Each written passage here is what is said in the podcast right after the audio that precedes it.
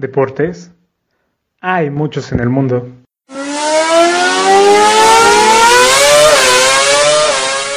Es imposible hablar de todos ellos.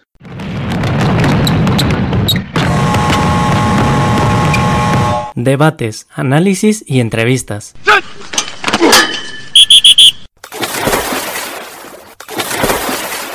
Tres güeyes haciendo un podcast deportivo. O al menos haciendo el intento. Atención.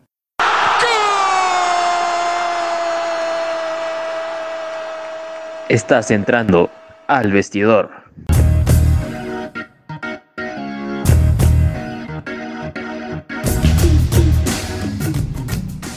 Hola a todos, ¿cómo están? Espero se encuentren muy bien. Bienvenidos al episodio número 14 del Vestidor. En esta ocasión hablaremos sobre el triatlón, un deporte olímpico que consiste en realizar tres disciplinas deportivas, natación, ciclismo y carrera a pie.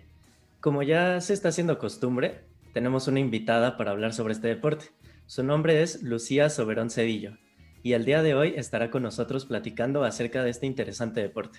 ¿Cómo estás, Lucía? Hola, muy bien, gracias. Muy emocionada por estar en este espacio. Es muy interesante que tengan este proyecto. Y pues gracias por darle visibilidad al deporte y a los deportistas. Como ustedes ya saben, yo soy Beto Bonfil y aquí conmigo están Poncho y Chema. Hola a todos, eh, gracias otra vez por escucharnos en este episodio número 15. Eh, muchas gracias también a Lucía por tomarte tu tiempo de venir a platicar nosotros estamos muy interesados en este deporte porque engloba, pues como comentaba Beto, tres disciplinas que pues son complejas. Entonces todavía contarlas pues crea un deporte más complejo. Ah, me equivoqué, que es el episodio número 14, pero de igual manera bienvenidos al vestidor. Bueno, eh, muchas gracias Lucía por tomarte el tiempo de, estar un ratito aquí con nosotros y, explicarnos eh, más a profundidad qué, qué, es el deporte que, que tú practicas. Y pues justamente con eso iniciamos la primera pregunta. Con tus propias palabras, para ti, ¿qué es el triatlón? Para mí el triatlón es una disciplina impresionantemente bonita. La verdad es que no tengo muchas palabras para describirlo, pero podría decir brevemente que es algo muy interesante y complicado hasta cierto punto, a lo que le agarras mucho cariño. Ok, y estas tres disciplinas que mencionaba al principio, van como en cierto orden o, o sea, siempre se empieza, no sé, por nadar y luego agarras o, no sé si luego es variable. Sí, en todas las competencias, o sea, hablando de triatlón, este, se empieza por la natación, después se tiene una transición que es en la que sales corriendo del agua, entras a, esta, a este espacio llamado transición, vaya, en donde están las bicicletas, y en ocasiones están los tenis y todo, porque pues después vas a llegar al mismo punto de, la parte de ciclismo. Igual bajas corriendo a la segunda transición, en donde dejas la bicicleta lo más rápido que puedas, te pones los tenis y lo que vayas a utilizar, gorra, alimentos, etcétera, dependiendo de la distancia. Este, sales corriendo y pues vaya, a correr. Ok. ¿Nos podrías comentar qué categorías existen y en cuáles compites tú? ¿O en cuáles has competido tú? Claro. Este, están divididos por amateur y elite, eh, el triatlón. En amateur son categorías por edad. Entonces son desde los niños chiquitos que tienen otro tipo de distancia, porque en triatlón, vaya, o sea, no es nada más una distancia olímpica, hay varias. Entonces, desde los niños chiquitos hasta juvenil, hasta juvenil elite, después está sub-23, después están categorías por edad que van desde los 18 a 24, a 25-29, 30-35, etc. Creo que es 30-34 pero pues así va subiendo en, en, amateur, que aún así es muy difícil porque es uno de los deportes más sí podría decirse que concurridos en competencias, porque son competencias nacionales, no se hacen únicamente en, o sea, si se hacen en un estado, pueden llegar personas de toda la República a competir, entonces hay ocasiones en donde somos 40 personas en una categoría, en 18-24, por decir algo. Por el momento, o sea, yo empecé estando en categoría 18-24, ahorita estoy en 25-29, y pues dentro de las categorías puedes subir a elite dependiendo de los resultados, claro. Ah, justo esa era mi pregunta. ¿Cómo subes a Elite por tus resultados, por tu desempeño? ¿Hay como algún ranking o cómo sería? Depende. es que dentro de las competencias puedes calificar al mundial, que se hace pues por año, se hace en diferentes países, ¿no? Hay una federación de triatlón que avala los triatlones. Hay triatlones que no están federados este, y hay triatlones que sí lo están, que son por lo general los clasificatorios. Puedes rankear estando en el mundial o en triatlón, o sea, hablando de distancias sprint y olímpico, puedes calificar por medio de marcas mínimas, se llama. Por lo general hacen estos chequeos en Mérida y dependiendo de la categoría, si vas para juvenil elite, bueno, para elite juvenil, te hacen un chequeo en alberca, me parece que de 400 metros. Más tarde te hacen un chequeo en pista de 1500 metros. Y para Elite Sub-23, que la verdad no solo es Sub-23, o sea, hay personas mucho más grandes. Es, es, un deporte muy longevo, lo cual es padrísimo, ¿no? En el cual, bueno, el chequeo consiste en que te hacen las marcas mínimas en alberca de 1500 metros, tienes un tiempo tope, al igual que en juvenil, para dar estos tiempos, ¿no? Más tarde te hacen el chequeo en pista de, me parece que son 5 kilómetros. Entonces, por tiempos puedes rankear. Y además de que al día siguiente tienes una competencia que es en Mérida, el triatlón de Mérida, en donde tienes que hacer un buen papel. Ok. Ya, o sea que tienes que clasificarte con base a ciertos tiempos, cumplirlos para, sí, pues clasificarte a esta competencia elite, ¿no? Eso es lo que estoy entendiendo. Exactamente, que también está la otra parte del triatlón, bueno, la otra cara del triatlón, que se llama Ironman, es más que nada una marca, pero es en donde, eh, donde comenzó todo el triatlón. Porque de hecho triatlón comenzó, eh, comenzó con distancias muy largas. Entonces, en Ironman, para calificar a Elite, bueno, para que te contemplen para calificar a Elite, tienes que ir a una competencia de ellos, ya sea 70.3 o el Full Iron, en donde tu tiempo siendo amateur quede dentro del 12% del tiempo en el que haya terminado, en, no sé, hablando de rama femenil, el primer lugar de las mujeres. Ok. Entonces, si ahorita, si ahorita mismo acaba de llegar a la meta el primer lugar de las mujeres elite, yo tengo un 12% del tiempo que acaba de hacer para llegar a la meta y ser contemplada para ser elite. Entonces ya me contemplan te mandan una carta, los de Iron Man, y ya nada más te dicen como, ok, tienes que repetir ese tiempo, bueno, tienes que quedar dentro del 12% del tiempo en la siguiente competencia, que sea dentro de la temporada, este, para rankear Elite. Ok, lo logras en la siguiente competencia, pero ahora tienes que, o sea, ya que eres Elite y ya puedes competir con ellas o ellos, tienes que dar un muy buen papel porque si llegas y quedas en último lugar, podrían sacarte. O sea, puedes ya no ser elite mientras cumplas con cierto porcentaje de tiempo, que ya depende de la competencia y de donde sea. También está, sí, sí. o también está la posibilidad. que pensé. sí. que también está la posibilidad en Ironman y medio Ironman este, de calificar en el mundial. O sea, yo en categorías por edad, no sé, califico al mundial, ¿no? Me inscribo, voy y vuelvo a quedar. Creo que ahí es dentro del 10% del tiempo. No me dan mucho caso, pero hasta donde me quedé sí, del primer lugar de las elite. Entonces, si lo logro en el mundial, listo, ya soy elite.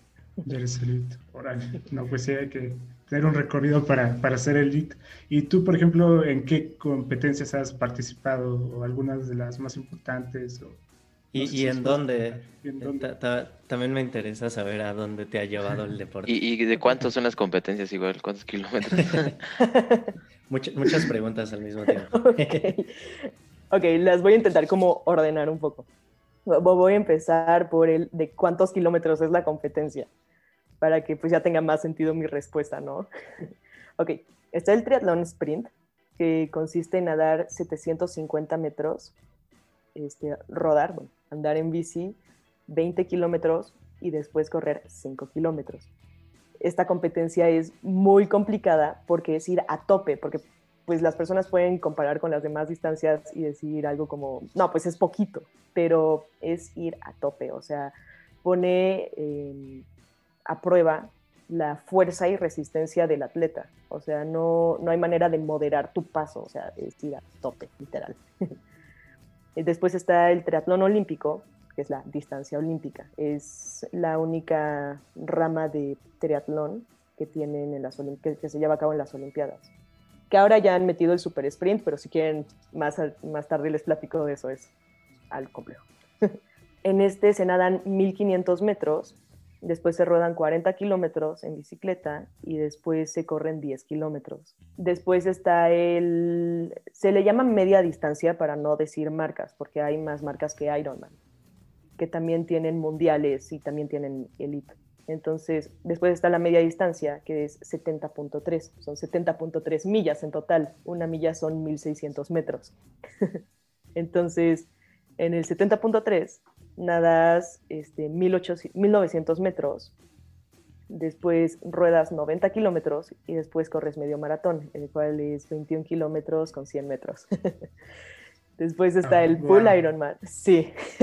después está el full Ironman, que son 3.800 metros nadando, son 180 kilómetros en bici y corres un maratón completo sin descanso.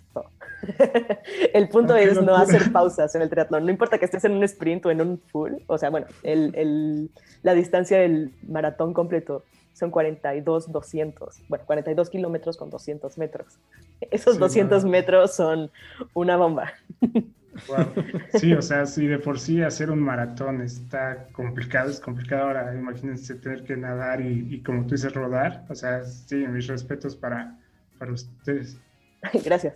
Pero bueno, que algo sí cambia muchísimo este, en el triatlón, no eres, o sea, sí hay que tomar en cuenta al hacer triatlón que no vas a ser nadador, ni vas a ser ciclista, ni vas a ser corredor. Y, y, vas, tú vas para hacer triatlón. No, no vas a entrenar como los nadadores. No vas a entrenar como un nadador que va a competir en la distancia de 1500 metros. De hecho, tú vas a tener un entrenamiento distinto para poder nadar en aguas abiertas. Que me imagino que deben tener su disciplina donde destaca uno más que el otro, ¿no? no, Sí. Sí, definitivamente. O sea, mucho depende. Por lo general somos personas que iniciamos con el deporte a temprana edad. Entonces hay gente que, no sé, que empezó a nadar desde chiquito, entonces probablemente su mejor disciplina sea nadar pero igual hay personas que empiezan desde el ciclismo y se empiezan a meter y a meter y a meter, que por lo general las personas que ya vienen del ciclismo, atletismo o natación empiezan por acuatlón o empiezan por duatlón, que es como el triatlón, nada más que dos disciplinas. No es nada más, o sea, sí es más complejo, pero, pero sí. No, pues sí suena bastante complejo, ¿no? o sea, no, no es como, que, como un día de campo, por así decirlo. Y, por ejemplo, eh, ¿y tú cómo eh, comenzaste? O sea, ¿cómo, o sea, supongo que, no sé, empezaste con alguna de esas tres disciplinas primero y, y después pues ya te metiste de full o, conociste lo que es el triatlón. O sea, que nos platiques un poquito como tu background de, de antes del triatlón y luego cómo entraste al, al triatlón. Bueno, pues en mi familia era de ley tener que saber nadar. O sea, a mí me aventaron a la alberca a las dos semanas de haber nacido. sí, mi papá era un poco extremo nunca me, o sea, nunca nos, ni a mi hermano ni a mí, nunca nos obligaron a ganar ni nada parecido. O sea, nos obligaron más bien como a tener una disciplina y pues por supervivencia, ¿no? Creo que hay que saber nadar. Entonces, nadé casi toda mi vida y no me gustaba tanto la natación, pero si quería hacer algún otro deporte tenía que nadar. Entonces nadaba y hacía, y primero jugaba fútbol. Después me cambié a taekwondo, llegué a competencias nacionales de taekwondo eh, en combate. Mm, después de ahí me volví a cambiar pues, más o menos a fútbol, pero después le entré a vóley y a básquet al mismo tiempo. Después estuve en box. después estuve, bueno, durante todo esto estuve como en el gimnasio ya como a partir de los 16 años más o menos y pues la verdad es que siempre me ha encantado hacer deporte, o sea, cuando me veo potencial para hacer algo de deporte, ahí estoy. Y, y, por ejemplo, ¿a los cuántos años iniciaste el triatlón?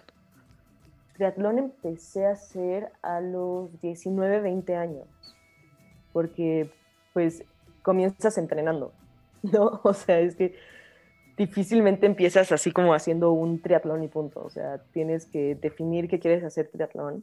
Hay un periodo, de, es que el triatlón, como todos los deportes, la verdad, pero al ser una disciplina muy, muy, exigente, necesitas un periodo de adaptación, de entrenamiento.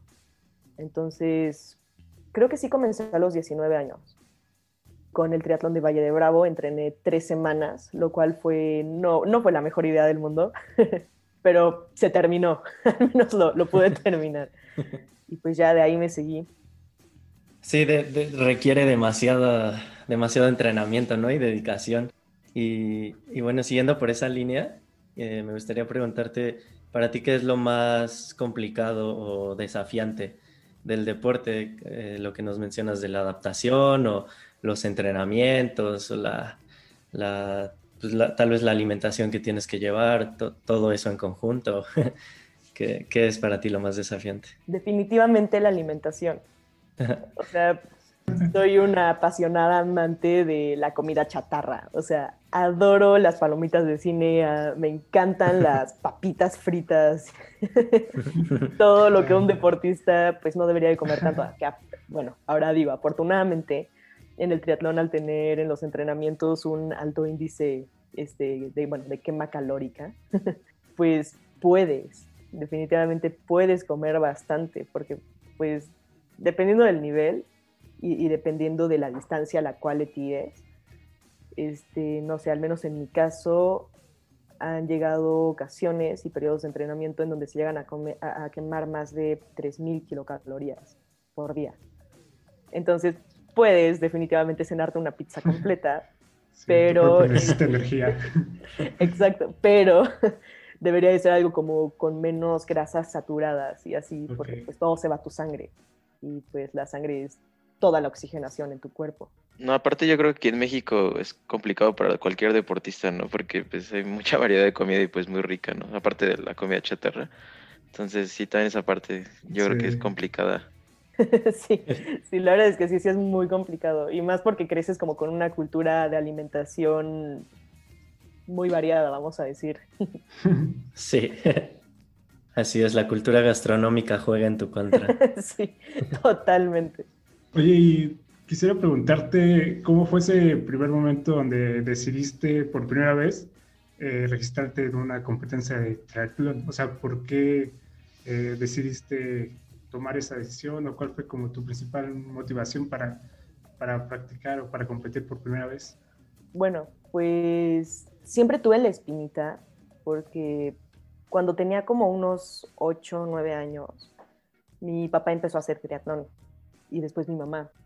Y siempre quise hacer, pero pues no era un deporte muy conocido y todavía no existían las categorías para niños, o sea, para, para niños de esa edad, ya existían las categorías como de 15 años y así. Pero Después pasó el tiempo y siempre quise hacer triatlón, pero me empecé a meter a otras cosas y medio se me olvidó, ¿no? Después conocí a una amiga de, de Orizaba, una gran mundialista de triatlón, la verdad. Ha hecho muy buenos papeles representando al país. Y pues me motivó para inscribirme. Entonces dije, ok, pues ya tenía 1.500 pesos para inscribirme así de golpe a, un triatlón y pues nada más me inscribí y le dije a mi mamá así, cuando dije, vaya, me inscribí en triatlón porque en algún otro momento había pedido permiso a mis papás para hacerlo, ¿no? Pues mi papá dijo, nah. Y ya después mi mamá, pues, estaba en su rollo, trabajando y así, ¿no? Entonces, que siempre me ha apoyado mucho. Pero, pues, como es un deporte en el que tienes que viajar, pues, estando más pequeña no se me permitía tanto. Y más porque mis papás ya se habían divorciado, ya no hacían triatlón y todo, entonces se complicaban las cosas. Oye, y escuchando esto último que dijiste, parece que es un deporte bastante caro, ¿no? Por así decirlo. Bastante caro porque tú supongo te tienes que pagar tus viajes y, la, inscripción que dices 1500 pesos. Sí. sí y tu equipo, ¿no? O sea, la bici, los tenis, ¿no? Sí, o sea, ya entrando a esta parte, sí es un deporte en el que vas a gastar. Bueno, a ver, empecemos porque para hacer triatlón tienes que tener equipo para competir. O sea, necesitas unos tenis para correr, necesitas, o sea, hablando nada más de lo que vamos a utilizar en el cuerpo, ¿no? Necesitas unos tenis para correr, necesitas una bicicleta, necesitas un trisuit para competir, o incluso hay personas que lo llegan a hacer las primeras veces en traje de baño y llegan y se ponen unas licras de ciclismo para rodar. Después corren con, con esto, pero pues alenta la competencia, o sea, hace más lenta la competencia, ¿no? Entonces,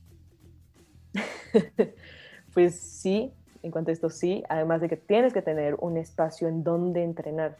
Necesitas una alberca, para la alberca necesitas gogles, gorra de natación, muchas veces material de natación, porque pues no solo llegas nada así ya, o sea, las personas que hayan nadado tengan un conocido que nadie saben que usan paletas, aletas, este, pulvo, etcétera, ¿no? muchas cosas.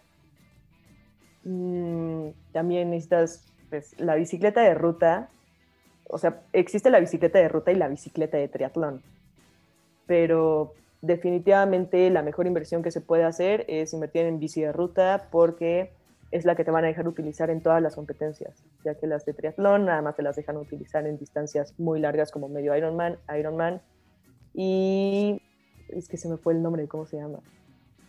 No importa, si quieren ahorita que me acuerdo les digo. Sí, sí ok. ok, y bueno, y eso, y aparte tienes que viajar con todo tu equipo, ¿no? Que no es como que te puedas ir así en, en camión con con tu bici, con tus cosas de natación y con todo, ¿no? Sí, que también dentro de los gastos está el equipo de triatlón, bueno, el entrenador de triatlón, entrenador, entrenadora, lo cual también es caro porque no, no puede entrenarte una persona que se especialice en natación o en atletismo o en ciclismo, pero de hecho hay certificaciones para ser entrenador de triatlón. Y para, o sea, si alguna persona quiere subir el lead, me parece que hoy en día ya es requisito que tu entrenador tenga esta licencia. Así que también hay que estudiarle, o sea, también como atleta hay que estudiarle y hay que invertirle porque también es la alimentación. Pues con respecto a los viajes, para llevar la bicicleta, muchas veces son viajes en avión, dependiendo a dónde vayas y dependiendo de la lejanía. Y, y bueno, también depende de pues cuánto quieras invertirle porque hay manera de hacerlo más barato y más caro. O sea, que también ya es como sacrificar algunas comodidades.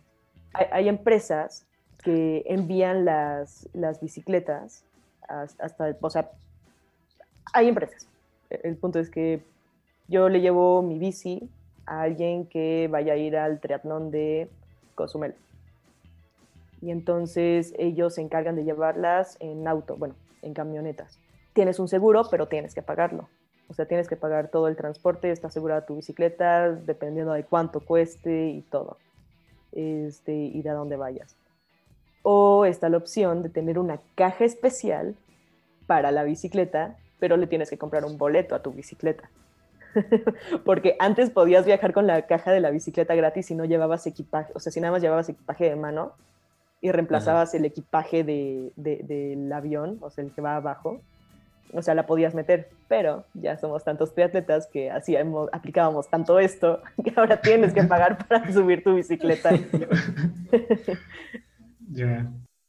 Me metí a investigar el triatlón y veo que hay una organización que se llama, bueno, metí a la página de triatlón.com, es como toda una organización, ¿no? Y por lo que estás comentando de que pues hay estas empresas que, que te ayudan para llevar tu equipo, o sea, creo que es un mundo más allá de lo que vemos sí hay toda una organización detrás de, de los atletas. Y no sé, por ejemplo, vi que te podías afiliar a este tipo de organización que se llama Triatlón México, pero no, no entiendo muy bien las ventajas que te tiene afiliarte a una organización tú como deportista. Ok, pues afiliarte a la Federación Mexicana de Triatlón no es una opción.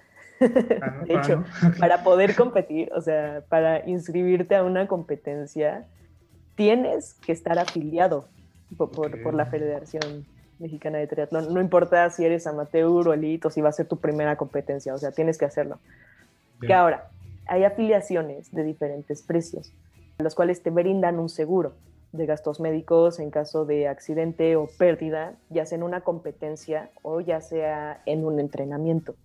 Entonces, no sé, si yo voy rumbo a un entrenamiento en bicicleta, pero puedo demostrar que estaba arriba de la bicicleta yendo a mi entrenamiento, pues la federación pues se hace cargo de ciertos gastos dependiendo de lo que hayas pagado. Hay, Ah, hay ok. niveles de, de afiliaciones, que por lo general todos pagamos la más barata, ¿no? Que, son, que, que es la de entrada de 300 y tantos pesos, que ojalá sigan 300 y tantos pesos porque suelen cambiar. Otra ventaja que te da esto es que te regalan una playera de la federación cada año, padrísimo. y ya, es pero bueno. Ah, sí, buenísimo. Es, es como el, cuando te regalan un termo en tu, en tu oficina. sí. Sí, no, ¿Son mejor. 300 pesos este, anuales o mensuales? O, perdón, me perdí en esa parte. Anuales, es anual. Anuales. Este, Lo ideal es que si tú vas a hacer tres competencias en el año, porque también hay que planear por año, o sea, no nada más es como de se me antoja ir al 70.3 de Cozumel.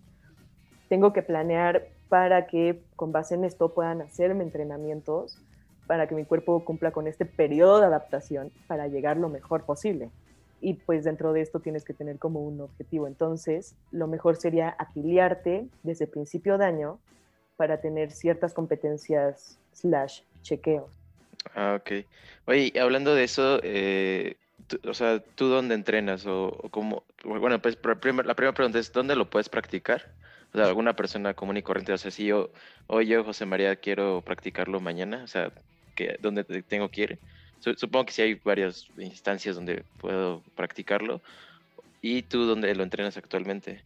Yo recomendaría, si eres una persona que no está en un club, que chance y nada más está inscrito a un, gimnasio o algo parecido, es buscar instalaciones deportivas tipo, bueno, cualquier, para no decir marcas, cualquier instalación deportiva que tenga una alberca, que tenga gimnasio y en especial bañeras. O sea, la verdad es que sí, pero mientras tengas una alberca, la- las otras dos disciplinas que son bicicleta y correr, que, bueno, en la competencia solo son tres, pero en el entrenamiento son cuatro, porque tienes que entrenar fuerza. o sea, definitivamente es importante en la pretemporada y durante la temporada tener entrenamientos de fuerza. Es súper importante, súper, súper, súper importante. Pues Eh, perdón, ¿qué, qué es una... eh, ¿Cómo entrenas la, la fuerza? O sea, ¿pesas o cómo, cómo es la fuerza? Pues esto depende de la persona que esté entrenando, del entrenador y del objetivo. Hay a quienes les van muchísimo mejor las pesas. Es que también por eso hay que estudiar muchísimo antes de ser entrenador o incluso siendo deportista, bueno, incluso siendo triatleta. Hay que estudiar. Hay que saber si a tu cuerpo le van mejor las pesas o si le va mejor el entrenamiento funcional. Pero tiene que estar dirigido o bueno, o sea, tiene que estar complementado con los demás entrenamientos que tienes en el día y la semana. Entonces, sí, podrían ser pesas o podrían ser ligas o podría ser entrenamiento funcional. Y, y la, y la segunda Es pregunta que hice, la de, ¿tú actualmente dónde entrenas? Ah, sí. Este, entreno, pues hay varias respuestas. Ok. Entreno principalmente en el centro libanés, bueno, en el club libanés. Este, me estoy becada, afortunadamente. Este, y bueno, tiene instalaciones como alberca olímpica, pista de atletismo igual olímpica, gimnasio, este, bicicletas fijas como tipo spinning, en donde también se puede entrenar, definitivamente se puede entrenar. No necesariamente tienes que salir a la calle, se puede hacer de, de varias maneras. Y además, también estoy becada con un equipo que es el de mi gorra, que se llama 3 on 3 Team. Ellos son mis entrenadores y con ellos hay un convenio con Sports World en donde pues siendo si eres esto es para cualquier persona del equipo tenemos una cuota pues preferencial porque pues es un equipo muy grande. Entonces ellos son mis entrenadores y en el libanés también entreno que igual nosotros de vez en cuando estamos corriendo algunas veces a la semana estamos corriendo en Gandhi o en ocasiones nos vamos a rodar a Tula o a otros lugares Oye, Lucía, ahorita escucho que hablas como en presente de que entrenan ahí en el club libanés, pero actualmente con este tema del COVID sigue abierto ahí para entrenar. ¿Y cómo está lo de las competencias? ¿Están suspendidas? ¿Hay fecha para que regresen o cómo, ha- cómo se han adaptado estos últimos meses? Bueno, pues ha sido muy difícil. Desde el año pasado sí cerraron el club por el momento el club libanés está abierto, pero únicamente las instancias, bueno, las instalaciones, bueno, las instancias abiertas. O sea, la pista de atletismo y es cancha de fútbol está abierta, pero pues procuran mantener menos del 30% de capacidad, ¿no?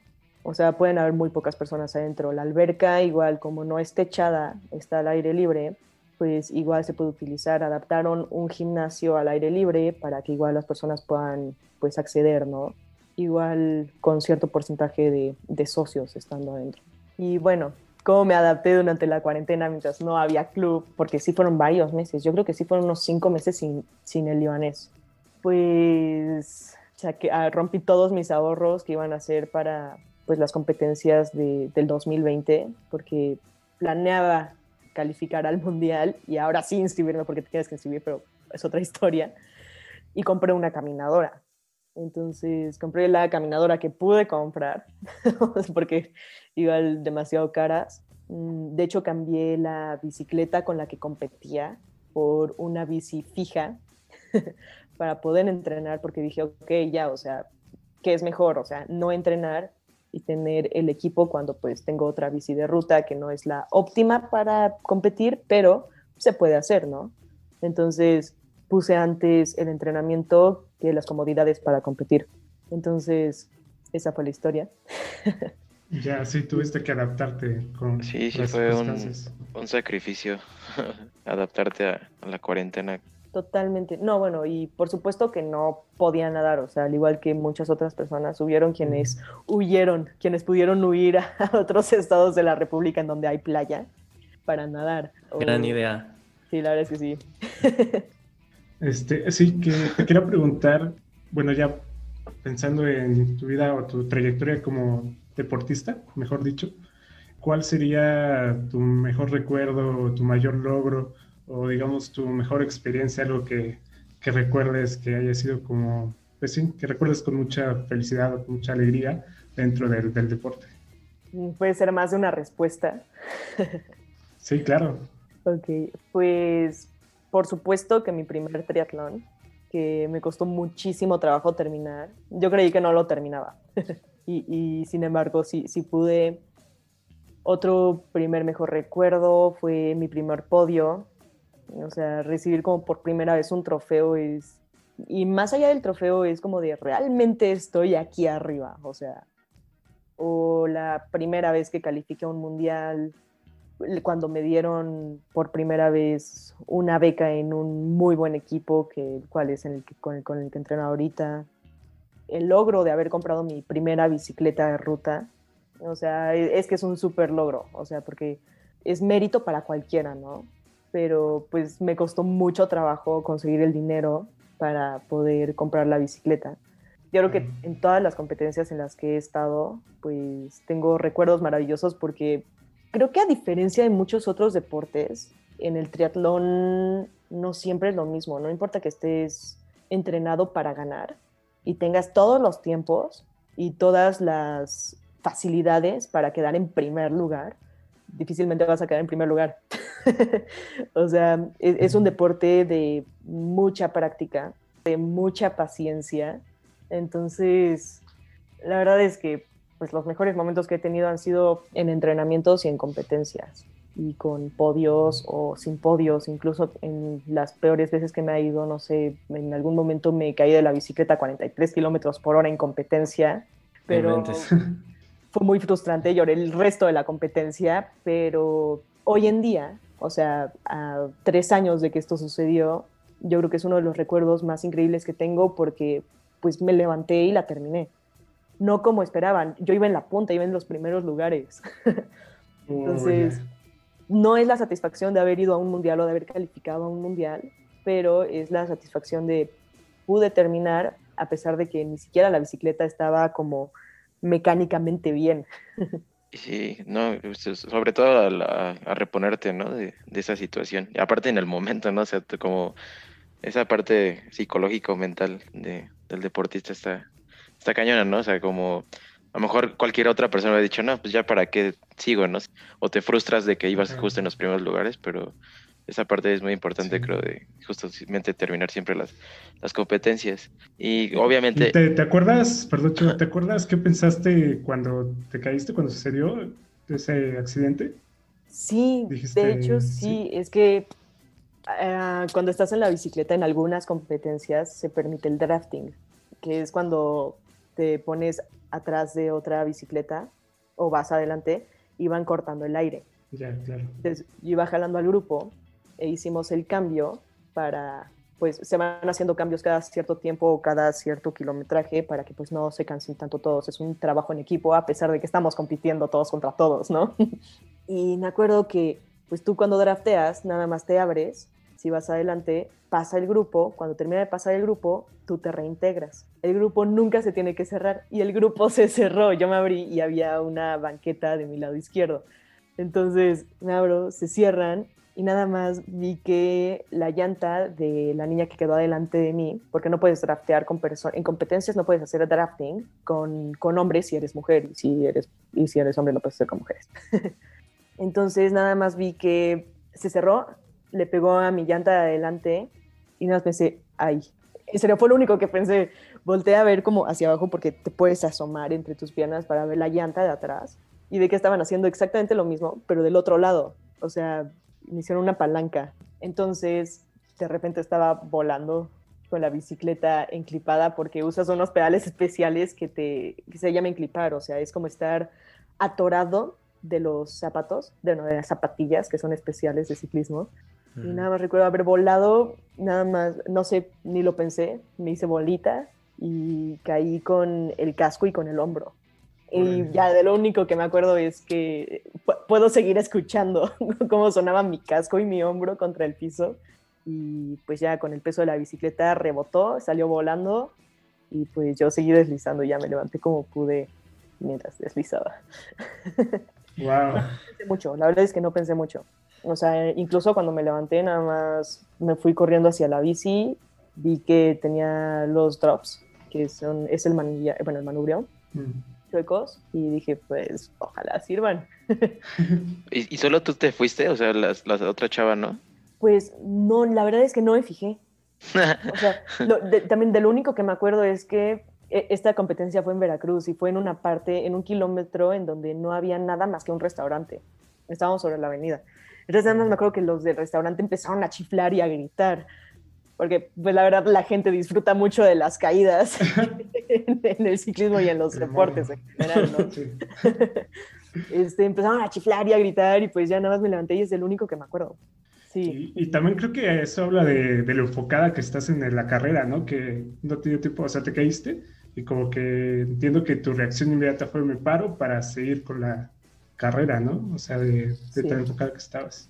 Sí, la verdad es que pues como en cualquier otro deporte, o sea, si tienes objetivos claros o, no o si te apasionas mucho sin importar el resultado que busques, o sea, ya sea terminar o ya sea ganar, pues te tienes que concentrar para lograr lo que quieres.